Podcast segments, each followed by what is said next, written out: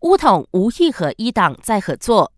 尽管乌统和伊斯兰党如今处在不同的政治阵营，但伊党署理主席拿督斯里端伊布拉辛表示，伊党准备好通过全民共识再次与乌统合作，并相信大多数乌统党员还是更喜欢巫伊在二零一九年成立团结穆斯林的全民共识。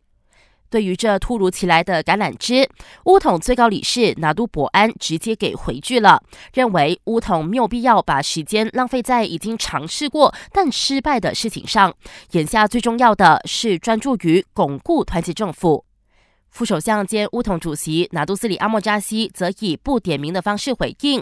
合作的精髓在于诚意，乌统不打算和不厚道的政党或领导人重建合作关系。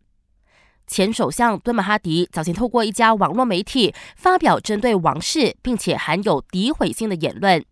全国警察刑事调查部总监拿督斯里苏海里证实，警方已经就这件事传召敦马入供，目前正援引煽动法令和通讯及多媒体法令展开调查。